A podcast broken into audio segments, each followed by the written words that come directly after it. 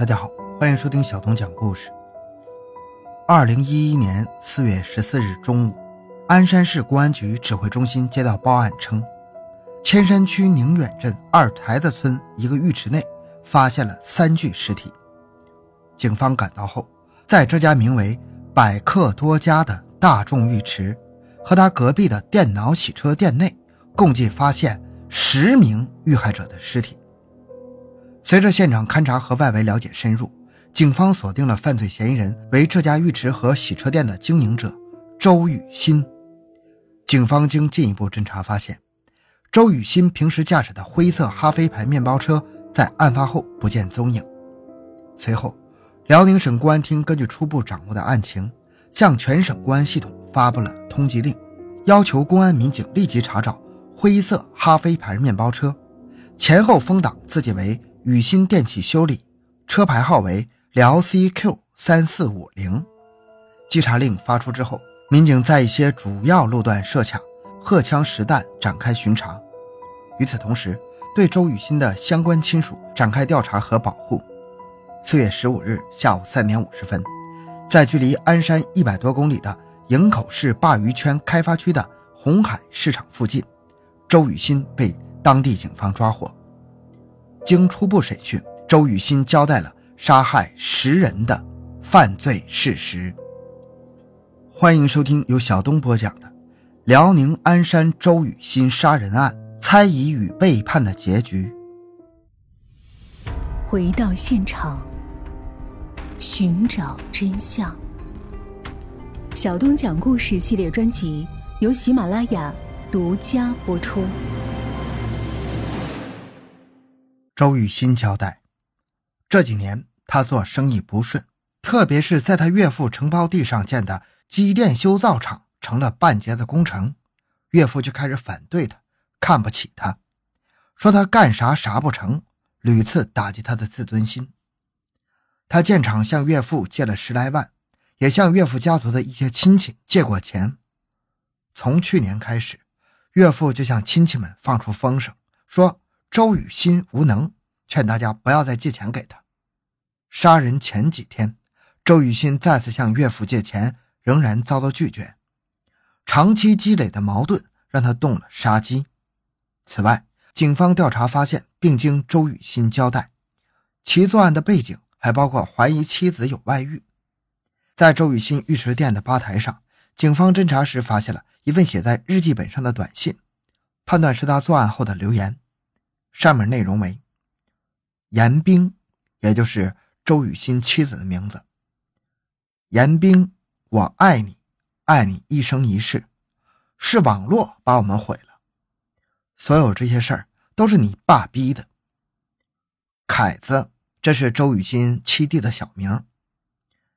这回你能过上幸福生活了，你和你爸的愿望都实现了。周雨欣供述，之所以这么写。是因为严冰平时喜欢上网聊天，跟一些网友的关系不正常。另外，他还怀疑妻子与他洗车店的一名洗车工有染，这名洗车工也是受害人之一。他恨妻子和岳父。周雨欣表示，他不打算杀掉七弟严凯。对于为什么杀掉父亲、儿子以及很多无关的人，他低头不愿回答。经过周雨欣的交代，案件经过渐渐明朗。四月十三日晚，周雨欣终于再也压不住心中的恶念，将妻子、儿子、负责浴池收银的服务员（这个是妻子的外甥女）杀死之后，第二天早晨又将父亲和前来上班的三名洗车工杀死。他约房东来收租金，又将房东和他的儿子杀害。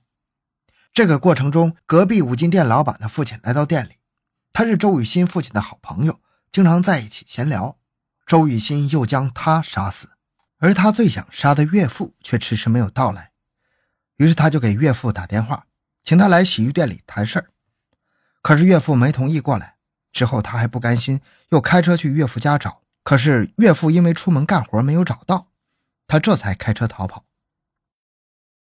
十四日上午作案之后，他开着自家的哈飞牌微型面包车逃窜。为了避开主要线路。他经鞍山市郊的双山一带，前往鞍山市下辖的东部山区岫岩满族自治县。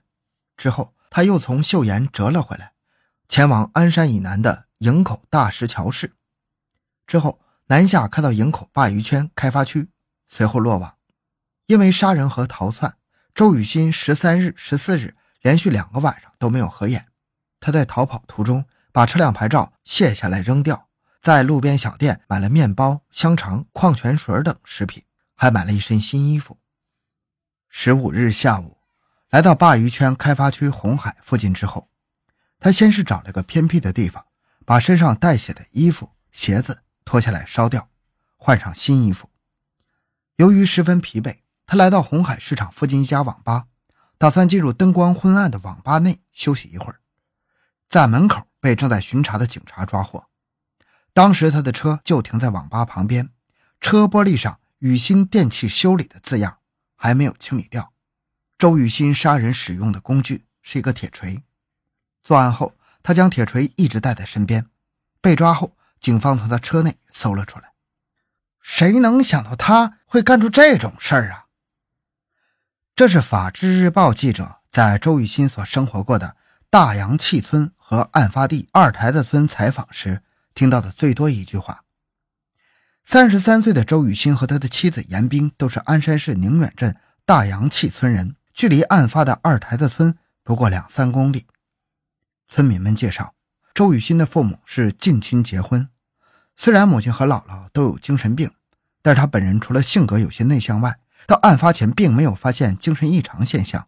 周雨欣被父亲带大，从技校中专毕业后开始打工。由于他爱钻研，对电器维修技术很懂行，不久就在二台的旧货市场开了一个电器维修店。几年后，又回到村里建了一个小的机电维修工厂。很多村民证实，当年正是因为周雨欣能干，是村里有名的经自主创业成功的有志青年，同村的严立斌才支持女儿严冰嫁给他。严冰长相漂亮，是村里的美女。据周雨欣的邻居董志兰介绍。两千零八年前后，由于哈大高铁途经大洋气村东部，周雨欣的住宅和工厂被动迁一次性补偿了不少钱。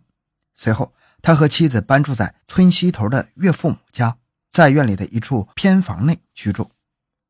他来岳父母家住不是为了省钱，而是借用岳父家门前的几亩地儿，他在上面又建起了规模更大的机电修造厂。同村的严正元说。别看周雨欣平时不怎么说话，心气儿可高了。他经常看书和上网，对经济成功人士的传记，比如李嘉诚的发家史很感兴趣，可能对发家致富有着很高的追求和梦想。记者在大洋气村看到周新宇尚未建好的工厂大门前，还标有“雨欣修造，飞跃无限”的大幅励志标语，一旁写有。西门子战略合作伙伴，这也不难看出，周雨欣还是想通过自力更生大干一番事业的。就连他后来因为建厂不成功，跟岳父争吵后，从岳父家搬了出来，前往二台子村开浴池和洗车店，也做得有板有眼。他一口气租了三个门面，装修时将浴池和洗车店的内墙打通，两家店统一打出招牌，对外营业。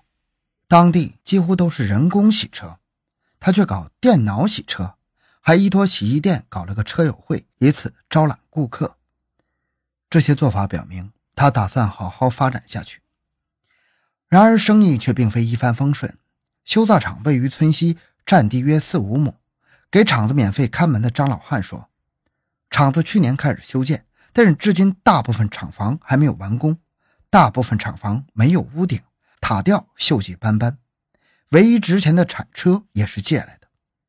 张姓老汉介绍，前几年周雨欣在村的河东边办了一家修造厂，盈利颇丰，能攒下十几万。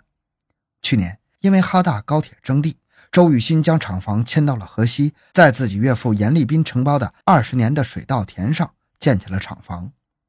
由于办修造厂花费巨大，周雨欣向很多亲戚都借了钱。一个知情村民说：“利息比银行高多了，好多人都把地抵押了换钱借给他。”严立斌的父亲八十七岁的老人严志新证实了周雨欣向严兵的弟弟借了五万元。关于借钱的总数，一位村民告诉记者，据他所知，大概借了有四五家，每家都有四五万。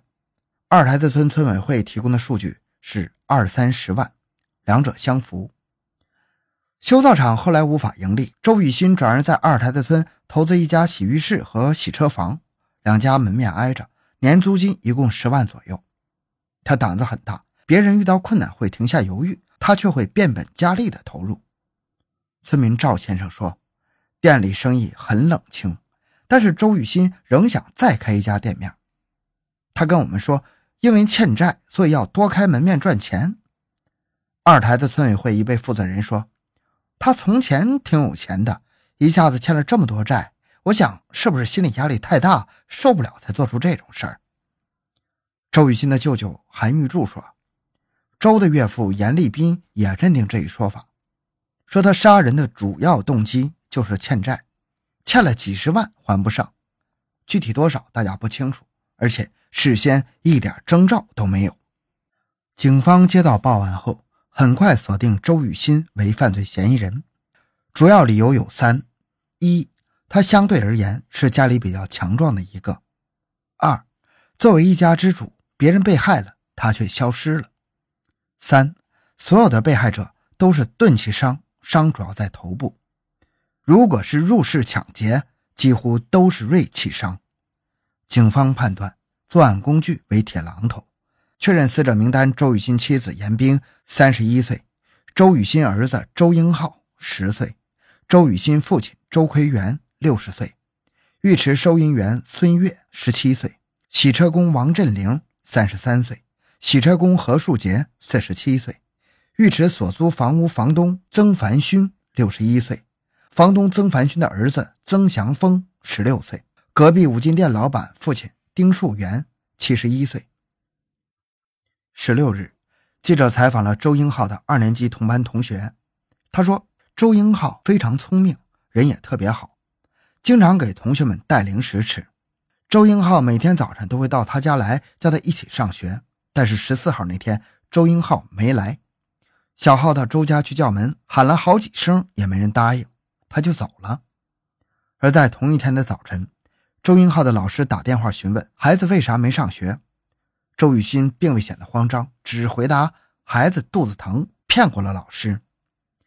四月十四日上午十二点四十分，报案人丁凤吉拨打幺幺零报警，称在鞍山市千山区宁远镇二台子村村委会西侧五百米左右的。百客多家大众浴池内，发现其表妹孙悦遇害。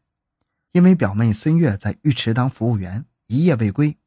丁凤吉上门寻找，在吧台附近的房间里发现了表妹的尸体，现场惨状难以描述，到处都是尸体，到处都是血。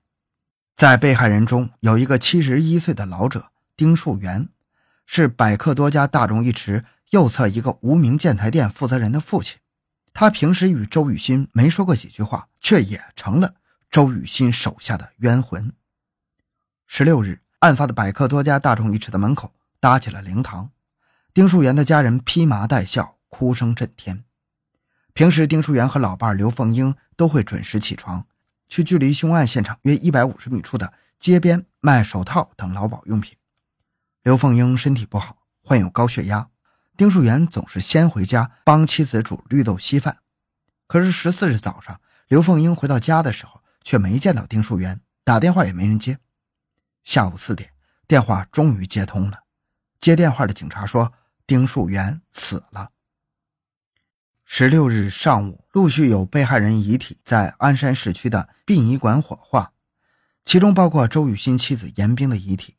严冰的父母白发人送黑发人，在送别会上痛不欲生。十六日，有六位遇害者被火化。好了，这个案件讲完了。小东的个人微信号六五七六二六六，感谢您的收听，咱们下期再见。